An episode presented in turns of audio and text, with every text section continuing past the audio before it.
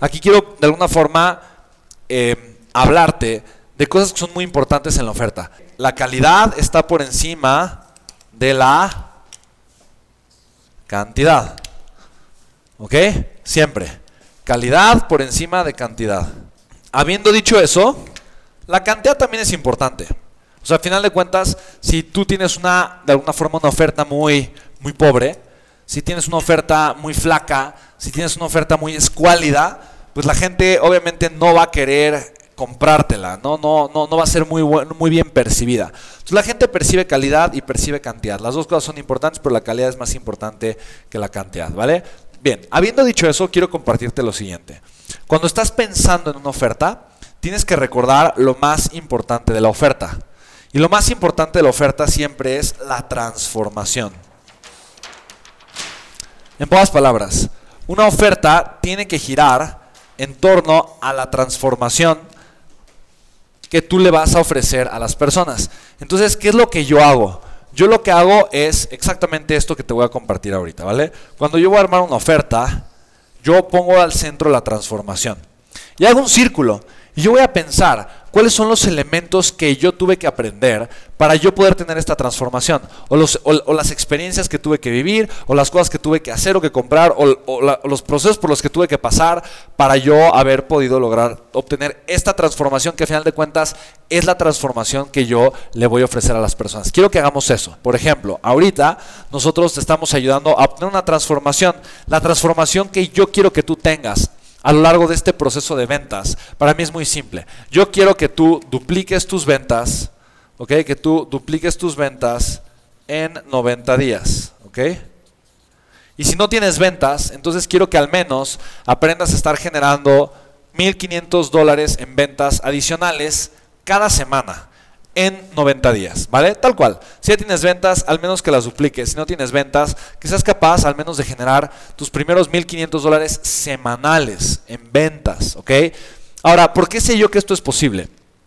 Porque si yo contrato a un espartano, tengo una persona en mi equipo y después de 90 días no está generando al menos 1.500 dólares en ventas, ¿qué hacemos? Bye. Porque sabemos que es flojo. Sabemos que no está comprometido. Sabemos que no está haciendo las cosas. Esto es lo mínimo, de lo mínimo, de lo mínimo, de lo mínimo, de lo mínimo, de lo mínimo, de lo mínimo que una persona que llegó sin experiencia, sin saber absolutamente nada, sin tener noción de nada, tendría que hacer, ojo, no en 90 días. 90 días son 3 meses. Son 12 semanas, en 6 semanas. El tiempo de prueba que nosotros tenemos, tal cual, son 6 semanas. Entonces, yo sé que el sistema de ventas que nosotros tenemos, que hemos desarrollado y crecido a lo largo de los años, es perfectamente capaz de formar una persona sin experiencia en ventas, sin absolutamente nada, pero con muchas ganas, una persona capaz de estar generando 1.500 dólares en ventas a la semana en menos de seis semanas. Yo lo sé porque es lo que hemos visto y lo hemos hecho una y otra vez, ¿vale? Entonces, para mí esto es importante. Tengo la transformación clara. Entonces yo me pregunto, ok, ¿cuáles son los elementos que yo necesito dar o agregar para que la persona tenga la transformación, ¿vale? Y entonces, por ejemplo, aquí yo puedo empezar a hacer una lluvia de ideas. Entonces, como lluvia de ideas, tal vez eh, pienso, no sé, pienso clases eh, o cursos, eh, o pienso, por ejemplo, sesiones de roleplay, sesiones de roleplay, que el roleplay es justamente lo que viste, o una persona que tenga un coach, coach de ventas, eh, o pienso una experiencia de inmersión total, ¿no? En el, en el tema de las ventas, o pienso eh, en un tema de un seguimiento, eh, seguimiento o tema de accountability, pienso en un tema de proximidad. ¿Sí me explico? Entonces, yo estoy ahorita haciendo simplemente una lluvia de ideas. Entonces, ¿qué es lo que voy a hacer?